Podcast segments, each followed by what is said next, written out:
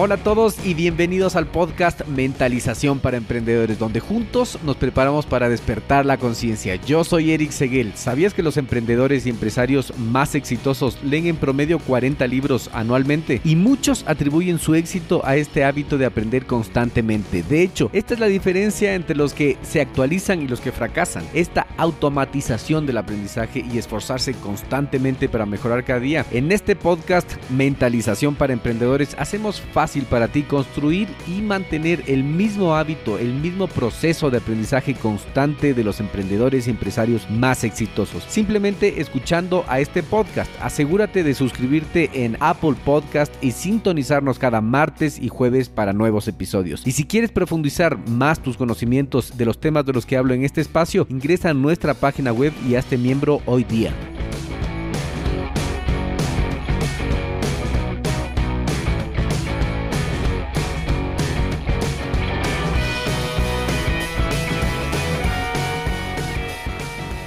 Hola a todos nuevamente, soy Eric Seguel aquí acompañándote en este episodio número 6. El día de hoy vamos a escuchar un libro muy interesante de desarrollo personal, aunque no lo parezca. Antes, escucha esto. La razón principal por la que las personas fracasan en la vida es porque escuchan a sus amigos, familiares y vecinos. Napoleón Hill. El libro que nos acompaña hoy es The Subtle Art of Not Giving a Fuck. Curioso título para el libro y un éxito de ventas. En español lo han traducido El sutil arte de que casi todo te importe una mierda. Es del 2016. Este libro de autoayuda es un bestseller del New York Times y en el formato audio es el más vendido de todos los tiempos hasta ahora. Es un éxito internacional que está marcando toda una generación. El autor es Mark Manson. Él es un bloguero estrella y en su libro nos enseña que la clave para ser una persona más segura y feliz es ser realista aceptando y manejando de mejor forma las adversidades que nos presenta la vida. Lo que nos dice es que te tienes que enfocar en lo más importante, ser realista sin evitar los sentimientos negativos, problemas, sufrimientos, ya que la vida se compone de todos esos ingredientes. En sus sutiles palabras dice que tienes que enfocarte en lo más importante y a la mierda con todo lo demás. Este libro es una verdadera innovación dentro del negocio del desarrollo personal que nos habla de que hay que ser positivos, que si lo crees lo puedes lograr y toda esa narrativa. Ningún autor de autoayuda había escrito este material desde ese punto de vista. Este libro no se trata de cómo hacer tu vida perfecta, sino de cómo aceptar la imperfección de la vida y desde ahí mejorar. Manson nos resalta que los seres humanos no somos perfectos y que buscar serlo es un error que causa infelicidad. Más bien somos imperfectos, cometemos errores y al final todos nos morimos. Así de crudo es este libro. Aconseja que reconozcamos nuestras limitaciones y las aceptemos. Este enfoque nos va a permitir deshacernos de un gran peso que nos fastidia y nos quita mucha energía. ¿Cómo hacemos eso? Aceptando nuestra imperfecta vida. Una vez que abracemos nuestras debilidades, defectos, miedos, dejemos de huir, evadir y empecemos a enfrentar la realidad por muy dolorosa que sea, realmente vamos a encontrar el sentido, el valor, la perspectiva, la perseverancia, honestidad, la responsabilidad, curiosidad y el perdón que hemos estado buscando en un lugar equivocado. Vamos a revisar este material lleno de cruda sinceridad como cuando alguien te detiene de los hombros, te mira a los ojos y con una cara dramática te invita a hablar seriamente. Leer este libro para mí fue realmente liberador y muy entretenido porque usa un estilo muy divertido de contar historias y de humor duro. Es un discurso crudo que me permitió empezar a llevar la vida con más frescura y con los pies en la tierra, a pesar de que yo ya me siento una persona realista. En este episodio voy a ir un poco más lento que los anteriores episodios con el fin de hacerlo más digerible, pues tiene mucha información de valor y más vale tomarla con calma y meditarla para asimilar de una mejor manera. Comencemos con el capítulo 1 que se titula no lo intentes. Debes elegir en qué pones energía. Una pregunta. A veces trato de ser tan positivo que me siento mal por sentirme mal. Eso está bien. Hola, ¿cómo estás? No te sientas mal por sentirte mal. Esforzarte constantemente por ser positivo en realidad te vuelve negativo. Veamos un ejemplo actual sobre el gol de Cristiano Ronaldo ayer 3 de abril del 2018. Si no lo has visto luego de escuchar, te recomiendo que lo veas en YouTube. Es un golazo. Mira, justo antes de hacer el golazo que hizo de chilena Cristiano Ronaldo al arquero Gianluigi Buffon en el partido de fútbol, estoy seguro que él no pensó en cómo hacerlo correctamente, solo actuó, vivió el momento. Esto se llama fluir o estar en la zona. La misma teoría se aplica a la iluminación. Buda dice que solo alcanzarás el nirvana cuando lo dejes de buscar. ¿Se entiende eso? Si en realidad queremos ser felices, no nos tenemos que preocupar por sentirnos mal. Una fijación exagerada del pensamiento positivo solo resalta lo que está mal, por lo tanto crea más infelicidad. La fuerte expresión que usa el libro que casi todo te importa una mierda se refiere a que muchas veces ponemos demasiada importancia a las cosas que no son importantes. Así que pon atención a qué estás poniendo importancia. Quizás existan cosas que solo tienes que dejar ir y pon tu energía en lo que es realmente importante. Se trata de elegir lo que valoras. Tú que estás escuchando, para un poco y hazte esta pregunta. ¿A qué le estoy dando importancia? Ahora piensa en esa respuesta. Existen cosas que no son importantes realmente. Fíjate bien a qué le estás dando importancia y si no merece esa importancia, déjalo ir. Existen personas más drásticas y dicen que el 99% de las cosas no importan. El famoso emprendedor dueño de la agencia Media y estrella de internet Gary Vaynerchuk, por ejemplo, explica que muy pocas cosas tienen importancia y que cada día hay que enfocarse en ese 1% más importante y dejar que el resto de cosas se manejen por sí mismas. Porque además nosotros pensamos que tenemos el control sobre muchas cosas cuando en realidad no es así. Amy Morin, que habla sobre las personas mentalmente fuertes, por su parte dice que a veces lo único que podemos controlar es nuestra actitud hacia las situaciones. Te voy a contar un ejemplo mío. Hace años que he querido ponerme un programa de podcast como el que estás escuchando, exactamente es este. Y también un blog, entonces escribir y comunicarme siempre me ha llamado la atención. Mi objetivo es crear un impacto positivo en la vida de la gente al mayor número de personas que pueda llegar, empezando por mis seres queridos y las personas que me rodean. Muchas veces dejé pasar ese impulso de tomar acción hacia el cumplimiento de mis metas porque, como a todos, me asustaba el hecho de exponerme y que la gente no me acepte o me rechace. De hecho, este sentimiento que produce el miedo a la no aceptación y al rechazo de los demás es un espejismo difícil de superar en un comienzo para mucha gente. Muchas veces la gente no es capaz de superar este sentimiento y vive comiéndose cemento, aguantando a la gente que no les aporta para nada. A esa gente que siempre va a encontrar la quinta pata del gato, muchos de ellos odiadores por vocación y critican todo lo que haces. Escucha esto con atención. Tienes que alejarte de esa gente. Este tipo de personas solo entregan lo que tienen en su interior y siempre van a ser odiadores. Hagas lo que hagas. Muchas veces este tipo de personas pueden ser tus amigos, familiares o vecinos. Por lo tanto, que no te importe nada lo que piensa la gente, lo que opinen, lo que hablen o lo que hagan. Tú enfócate en dar importancia a tus sueños, planes, objetivos y toma acción sin importar nada más. Todo lo demás es secundario. Finalmente, continuando con la historia, Dando importancia a lo que realmente tuvo importancia, pude tomar acción y cumplir algunas cosas. Graduarme de abogado, casarme, subir montañas, viajar, ir a estudiar a Estados Unidos, ponerme una página web, dar servicios. Y así ha sido todo lo que me he propuesto.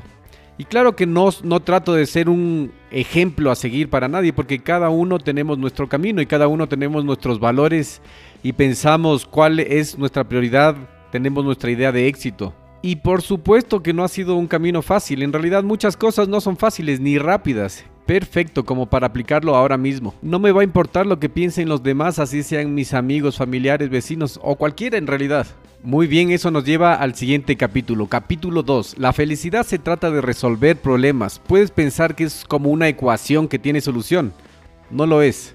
Es decir, que la felicidad no es estar sin problemas. No se trata de evitar los problemas, alejarse de ellos. No, en realidad la felicidad viene del proceso de resolver problemas, no de eliminarlos. Los problemas son inevitables. Mucha gente cree que solucionando el problema actual, el problema que tiene hoy, será feliz para siempre. No es así, la verdad es que cualquier cosa que solucione tu problema hoy va a crear el siguiente problema, el problema del mañana.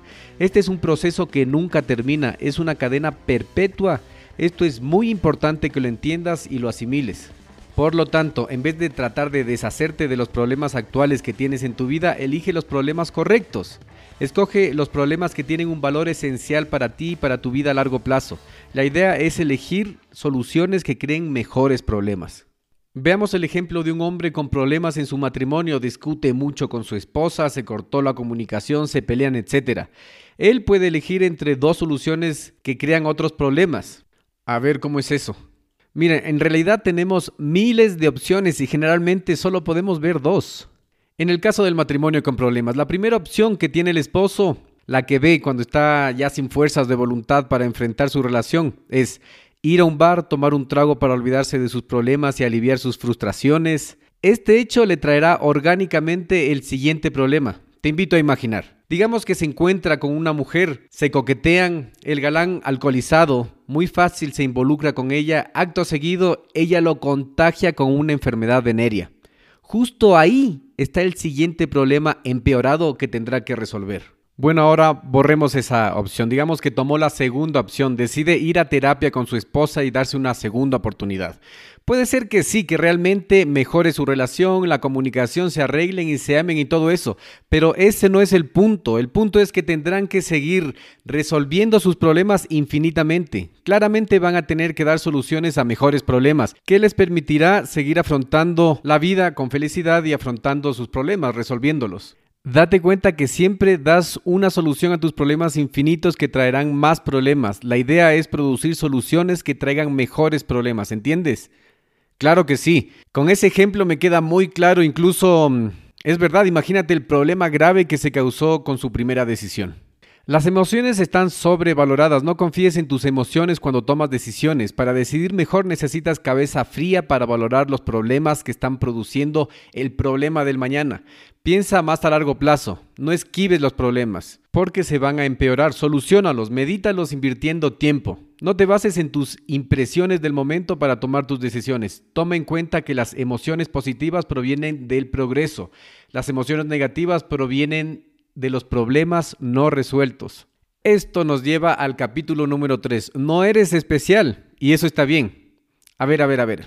Algo no me cuadra. Mi madre siempre me dijo, hijo, usted es el mejor. No se crea cuando alguien le diga lo contrario. O sea que mi madre estaba equivocada.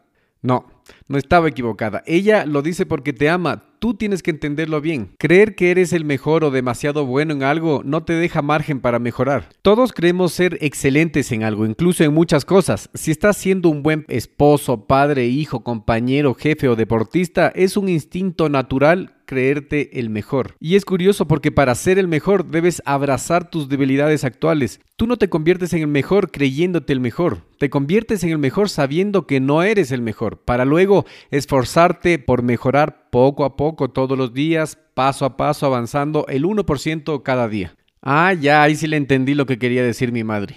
Actualmente en el mundo de gratificación instantánea que vivimos por las redes sociales es fácil pensar que toda la vida de los demás es maravillosa por las fotos que publican. Playa, arena, cerveza, vacaciones, comida deliciosa, viajes por el mundo, aventuras de montaña y tú piensas, mierda, yo también me lo merezco. Claro que tu vida tendrá sus mejores momentos, pero no te dejes engañar por el filtro del Instagram o del Facebook. Nadie publica lo feo de la vida lo feo del día a día y es normal y está bien tener momentos duros en la vida porque tener ese espejismo de solo lujos, diversión, facilidad es peligroso. La ilusión del alta autoestima causado por los likes o por los me gusta de las redes sociales, por lo popular que te vuelves falsamente, te conducen a que te creas una película que no existe y también produce que te estanques en una patética realidad. Sí, la verdad es cierto, sí me he dado cuenta. Tengo un grupo de amigos que en el Facebook y en el Instagram se les ve pasando súper bien, bomba, fiesta y todo eso.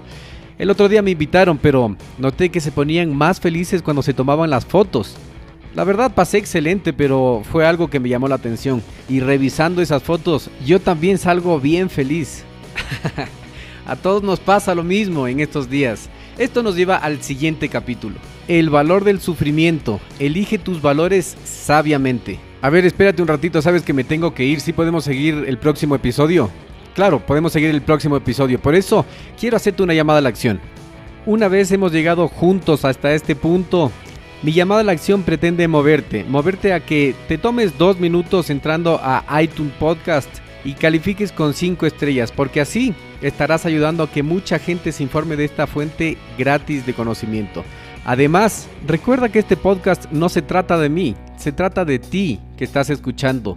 Juntos vamos acompañándonos hacia el despertar, aprendiendo del mejor contenido, no recomendado únicamente por mí, sino por los mejores empresarios y emprendedores a nivel mundial. Si es que te ha interesado el tema que hemos hablado hoy, te interesará más el taller que preparamos para tu desarrollo personal. Ingresa a nuestra página y hazte miembro hoy y prepárate para despertar.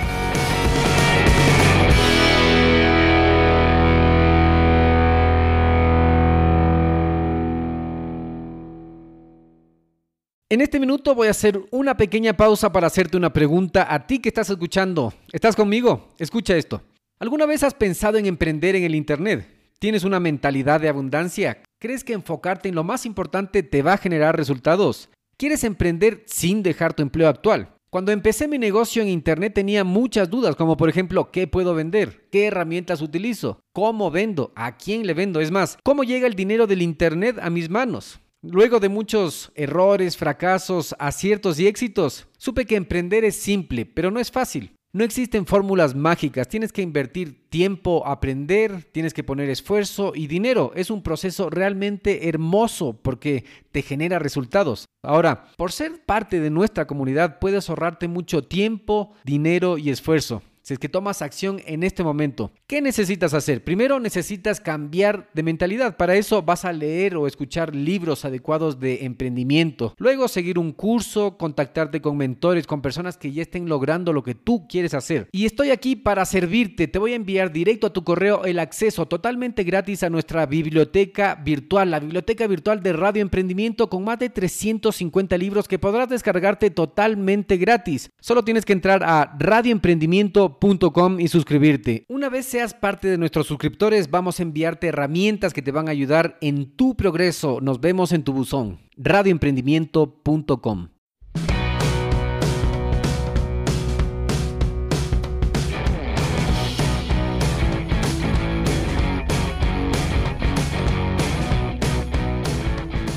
Hola a todos y bienvenidos al podcast Mentalización para Emprendedores, donde juntos nos preparamos para despertar la conciencia. Yo soy Eric Seguel. ¿Sabías que los emprendedores y empresarios más exitosos leen en promedio 40 libros anualmente? Y muchos atribuyen su éxito a este hábito de aprender constantemente. De hecho, esta es la diferencia entre los que se actualizan y los que fracasan. Esta automatización del aprendizaje y esforzarse constantemente para mejorar cada día. En este podcast Mentalización para Emprendedores hacemos fácil para ti construir y mantener el mismo hábito, el mismo proceso de aprendizaje constante de los emprendedores y empresarios más exitosos. Simplemente escuchando a este podcast, asegúrate de suscribirte en Apple Podcast y sintonizarnos cada martes y jueves para nuevos episodios. Y si quieres profundizar más tus conocimientos de los temas de los que hablo en este espacio, ingresa a nuestra página web y hazte miembro hoy día.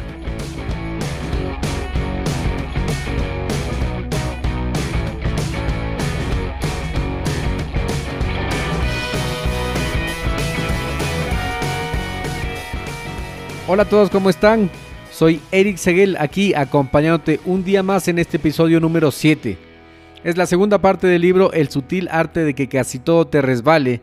Le he mejorado la traducción. En inglés tiene un curioso título y es The Subtle Art of Not Giving a Fuck. Como vimos en el episodio pasado, es uno de los libros más vendidos en versión audible en Amazon, escrito por Mark Manson, conocido como el bloguero superestrella de New York, el cual desde el episodio pasado nos ha enseñado simples pasos para enfocarnos en lo más importante de la vida y deshacernos de ese peso extra que llevamos. Como siempre vamos a iniciar con una frase súper interesante. Escucha esto. Si quieres alcanzar la grandeza, deja de pedir permiso. Anónimo. Ok, en esta parte te recomiendo que si es que no has escuchado la primera parte, empieces desde el episodio anterior donde está las tres primeras partes del libro, los tres capítulos súper interesantes. Recapitulando brevemente, comenzamos con el primer capítulo que era, no lo intentes, debes elegir en qué pones energía. El segundo capítulo vimos que era, la felicidad se trata de resolver problemas. Puedes pensar que es como una ecuación que tiene solución. No lo es. En el tercer capítulo veíamos que no eres especial y eso está bien. A ver, espérate un momento. Antes de continuar, vimos que el capítulo 4 era el valor del sufrimiento, ¿verdad? Así es, el capítulo 4 es el valor del sufrimiento. Elige tus valores sabiamente. El sufrimiento puede inspirarte, llevarte hacia el éxito más inesperado, fama, fortuna, etc. Pero si no tienes los valores correctos, nunca serás feliz. Tienes que definir cuál es tu idea de éxito. Además, no se trata de sentirse bien todo el tiempo. La ansiedad y el estrés juegan un rol esencial en la vida. Por ejemplo, el miedo que te produciría un león si estuvieras en una selva. El sentimiento que te hará correr y salvarte es un sufrimiento. Desde ese punto de vista, los sentimientos incómodos son básicos para vivir también. Claro, ¿y cuáles son los valores correctos entonces? Los que priorizando son más importantes para ti. Veamos el síndrome metálica. En 1983, Dave Mustaine, un guitarrista y excelente artista estadounidense, fue expulsado de su banda cuando estaban justo en la cúspide de la fama. Muy enojado por este rechazo, Dave Mustaine decidió mostrarles a sus antiguos compañeros de banda lo equivocados que estaban por haber tomado esa decisión. Durante dos años trabajó sin parar para mejorar sus habilidades y encontrar a los músicos adecuados para hacer una nueva banda, una banda aún mejor. La banda que llegó a formar es la famosa y exitosa banda de thrash metal Megadeth y llegó a vender más de 25 millones de discos. Un éxito. No obstante, a pesar del éxito de Megadeth, Mustaine todavía no estaba contento. Continuó comparando su éxito contra los logros de su antigua banda. Desafortunadamente para él, esta banda era Metallica, una de las mejores y más importantes bandas del mundo. Como se comparó con Metallica, Mustaine se consideró un fracaso, a pesar de sus obvios éxitos. Él era un éxito y no estaba conforme porque tenía un problema con sus valores. La frustración del principal miembro de la banda Megadeth nos muestra lo peligroso de medir el éxito de uno contra el éxito de los demás. Para Mustaine, la única manera de sentirse exitoso era tener más éxito que sus antiguos compañeros de banda, lo que significaba para él estar condenado a la decepción y frustración. Por lo que en este punto no hace falta decir que él necesitaba encontrar valores más sanos para juzgar sus logros. ¿Sí se entendió hacia dónde iba dirigido este capítulo, el de elegir tus valores? Claro, para Mustaine le fue poco vender 25 millones de discos y ser exitoso, sino que él quería seguir comparándose con Metallica, que bueno, era difícil, las dos eran buenas, pero Metallica siempre iba a ser mejor. Claro, el punto es que debes elegir sabiamente tus valores. Mark, el autor, no está tratando de convencerte de que no hay forma de mejorar tu vida, ni tampoco de que te está invitando a sentarte en algún lado y aceptar las cosas duras de la vida así sin hacer nada más. Él está sugiriendo que a veces, queramos o no, va a haber algunas formas de sufrimiento en tu vida y esto es inevitable. Entonces, en lugar de convencerte a ti mismo a través del poder del pensamiento positivo, pensando que todo es perfecto, elige tus batallas por las que vas a luchar y sufrir. Entonces, ¿cómo puedo elegir buenos valores para cuando las cosas se ponen difíciles? Un buen valor debe ser socialmente constructivo bajo tu control y basado en la realidad. Por ejemplo, honestidad, caridad o defender a los demás. Imagínate que quieres ganar la maratón local de tu ciudad. Por lo que te pones a entrenar, te levantas temprano todas las mañanas, comes bien, descansas lo suficiente, llega el día de la maratón y corres lo más rápido que puedes. Lo entregas todo el día de la carrera, pero llegas en segundo lugar. ¿Es esto un fracaso? Claro, es un fracaso porque llegaste en segundo lugar, no en primero. No, ya estás como Dave Mustaine. El del ejemplo anterior, el metalero. Esto no puede considerarse como un fracaso porque diste todo lo que pudiste. De nuevo, el punto no es si llegas primero o no, sino que diste todo lo que pudiste, diste todo tu esfuerzo y eso está bien. Esto puede ser aplicado para otras situaciones de la vida también. Tienes que elegir por lo que vas a sufrir, tienes que elegir tus valores, tienes que elegir cuál es tu concepto de éxito. Imagínate los dos casos. Megadeth, el metalero, era un éxito y tú también que te preparaste, diste todo y corriste, llegaste segundo, también era un éxito para ti, no llegaste primero, pero era un éxito personal. Bueno, esto nos lleva al capítulo 5. Siempre estás eligiendo. No es tu culpa, pero sí es tu responsabilidad. No es tu culpa, pero sí tu responsabilidad. Eso es verdad y además que en nuestra cultura, por ejemplo, en mi trabajo el otro día teníamos que entregar un informe y viene el director y dice, ¿Por qué no se entregó el informe? Eso nos atrasó a todos, ¿no? Lo típico que dices es, no sé, yo hice todo lo que tenía que hacer, no fue mi culpa. Y empieza una búsqueda interminable de echarse la culpa entre los compañeros de trabajo. Sí, muchas veces confundimos culpa con responsabilidad. O somos culpables o somos responsables, pero no es lo mismo. Mira, la culpa viene en relación a un hecho del pasado.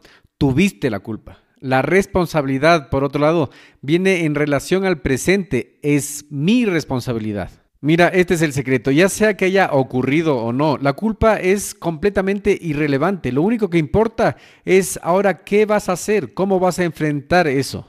Así me he dado cuenta, es un hábito que de echarnos la culpa. No fue mi culpa, fue tu culpa desde pequeños, pero claro, hay que cortar eso. Mira, por ejemplo, imaginemos un caso extremo. Un grupo de militares están en guerra y en territorio enemigo. Tú eres uno de ellos. Imagínate que tú eres uno de ellos. Están rodeados por soldados hambrientos de violencia y muerte. Uno de tus compañeros estornuda duro y son descubiertos.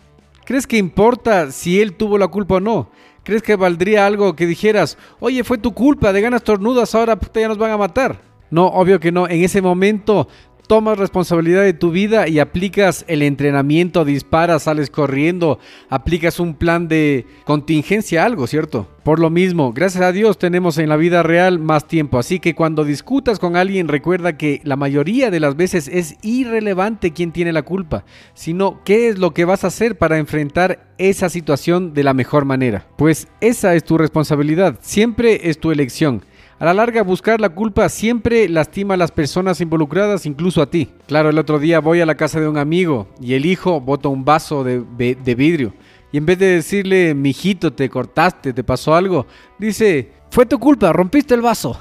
sí, mira, un evento negativo puede ser o no tu culpa, pero sigue siendo tu responsabilidad en el sentido de cómo vas a enfrentar y cómo vas a lidiar con las consecuencias de ese problema. Por lo que claramente echar o asignar la culpa a alguien muchas veces no ayuda mejorando la situación. Mira, y cuando comienzas a cambiar tu actitud a positivo, hay algo muy curioso porque hay un síndrome social. Priorizando lo que realmente importa, te encontrarás con la resistencia de las personas que prefieren seguir discutiendo, prefieren seguir el status quo, la costumbre del mal hábito. Por ejemplo, si tú le respondes a alguien cuando te dice, oye, fue tu culpa, y tú le dices, sí, sí, fue mi culpa, disculpa, seguramente se queda con una cara extrañada con ganas de pelear. Otro ejemplo, imagínate que estás en un grupo de WhatsApp de ocio, por llamarlo de alguna manera. Luego de analizarlo, lo piensas, lo piensas y dices, esto en realidad me está desconcentrando de mis objetivos importantes y decides salirte. No porque te caiga mal la gente, sino porque prefieres no desconcentrarte. Tienes otras prioridades diarias. Luego tus amigos podrán contactarte al celular directamente o cualquier cosa. Lo próximo que sucederá es que mucha gente del grupo se va a enojar contigo y se va a sentir pasada por encima. Incluso cortarán relaciones contigo. No tus verdaderos amigos, claro, pero mm, esto es normal y está bien. Tienes que tener en cuenta que va a pasar. Si has priorizado tus intereses, sigue adelante que este tipo de resistencias no te cause inseguridad. Claro, a mí también me pasó lo mismo. Yo cerré el Facebook, le desactivé temporalmente porque me causaba mucha distracción en los exámenes. Me fui a una fiesta que me habían invitado y me veían así como serias las compañeras del colegio. Yo no entendía qué pasaba. Pero finalmente una se acercó y dijo, es que nos sacaste del Facebook. Yo no le había sacado el Facebook, sino que había desactivado la cuenta por un tiempo. Pero igual eso causó que se enojen. Es que en realidad en sí no es enojo, es un síndrome normal que va a pasar la gente. Esto es un proceso normal que explica nuestro ya amigo Mark, el autor, porque ya estamos en el capítulo 6. Ya, ¿y qué dice el capítulo 6? Dice que estás equivocado sobre todo al igual que todos los demás. Mark Manson en su libro describe lo que se llama la ley de la evitación y dice que los humanos prefieren no cambiar la forma en que vemos el mundo y si algo lo amenaza con contradecir lo que creemos que somos, lo evitamos a toda costa. Mira, la seguridad, certeza o convicción es peligrosa porque genera exceso de confianza, inseguridad y satisfacción. Imagina esto, eres un exitoso abogado o bueno, ingeniero, profesor o cualquier carrera que seas que estás escuchando. En tu empresa has trabajado años y el puesto de jefe ya te toca a ti. Acto seguido, tú te preparas para recibir el puesto y ves al mediocre de tu compañero recibiendo el ascenso. Esto es por lo que has trabajado mucho tiempo. ¿Qué pasaría entonces? Seguro estarías deprimido y hasta llorarías como un niño. Por lo que te invito a hacer el siguiente ejercicio. Piensa lo contrario que crees ser. Si eres un buen abogado, dices soy un mal abogado. Si te crees un excelente arquitecto, bombero, actor, lo que sea, piensa qué harías si no fueras ese excelente actor, arquitecto, abogado, bombero. Pensar así, pensar lo contrario de lo que creemos, si es que te crees una persona de izquierda, piensa que eres de derecha. No te enmarques en una identidad, porque las cosas cambian, todo cambia y no te puedes enmarcar en una sola identidad. La verdad es que no encasillarte en una identidad es algo bueno porque significa que siempre estarás en proceso de ser la mejor versión de ti mismo. Siempre debes buscar y mejorar, por lo tanto tienes que deshacerte del ego que has creado a lo largo de tu vida. Esa identidad que se niega a morir muchas veces te pone dramático, esa voz de tu pensamiento, el monólogo interno que hablaremos algún rato en estos episodios. Ahí entonces con los ejercicios que dijiste de pensar lo contrario y eso, Quieres decir que eres quien eliges ser y crees en lo que eliges creer. El cambio es inevitable, esfuérzate por ser una buena versión de ti mismo. Exactamente, eso. Y esto nos lleva al capítulo 7. Escucha esto, el fracaso es el camino a seguir, crecerás más por el fracaso que por el éxito. ¿Has oído la práctica hace el maestro? Mientras más fallamos, más aprendemos y mejor nos volvemos en algo. Fallamos muchas veces porque practicamos algo. Fallar es un valor muy importante en los negocios, al igual que en otros muchos aspectos de la vida. Claro, en otros aspectos de la vida, como cuando estamos aprendiendo inglés, por ejemplo. Fallamos muchas veces, sin embargo, cada falla nos hace más y más cerca de hablar correctamente el inglés y mejor. O cuando aprendemos una nueva habilidad como vender. Muchos sí tienen esa habilidad desarrollada, se les facilita, pero cuando recién queremos vender algo, es algo que nosotros fallamos muchas veces, no es tan fácil. Fallamos, fallamos hasta que nos damos cuenta de nuestras debilidades y nos superamos, nos volvemos los mejores vendedores a través de la práctica. Así, Rob Deal, un coach súper joven, también decía que él no cree en los talentos, sino que en la práctica. Michael Jordan había sido poco talentoso, pero luego de tanta práctica se volvió el mejor. Exacto, tomemos el caso de aprender un nuevo idioma otra vez. En los primeros niveles fallamos muchas veces, luego aprendemos y nos sentimos más seguros, luego llega el día en que tenemos que irnos a Estados Unidos o a Europa, un país donde solo hablen inglés y no hablen español. Nos asusta porque nos saca de nuestra zona de confort. No obstante, esto nos obliga a mejorar. Si una acción te asusta, es más probable que te empuje a la zona de confort. Es esa incomodidad es necesaria para el éxito. Por otro lado, Mark dice que la acción lleva a la motivación. Es mejor actuar primero y luego dejarse motivar por la acción. Como cuando llevas mucho tiempo no yendo al gimnasio, no haces ejercicio. Lo primero que tienes que hacer es pagar por el gimnasio. Eso te va a decir, ya pagué, ahora tengo que ir. Te pones la ropa, eso te va a obligar a ir. Ya cuando estás puesto la ropa, dices, bueno, ya estoy vestido, vamos al gimnasio. Cuando estás en el gimnasio, así no hayas pensado hacer ningún ejercicio, vas a decir, bueno, ya que estoy aquí, no voy a quedar como gira, así que voy a hacer el ejercicio. Cuento corto, terminas haciendo todo el trabajo. Así que una cosa te lleva a la otra. Tienes que comenzar un paso, un paso. Si es que estás en un proyecto y no has dado un paso, ni un paso, ni un solo paso, puedes ponerle el nombre a ese proyecto. Puedes ponerle proyecto X.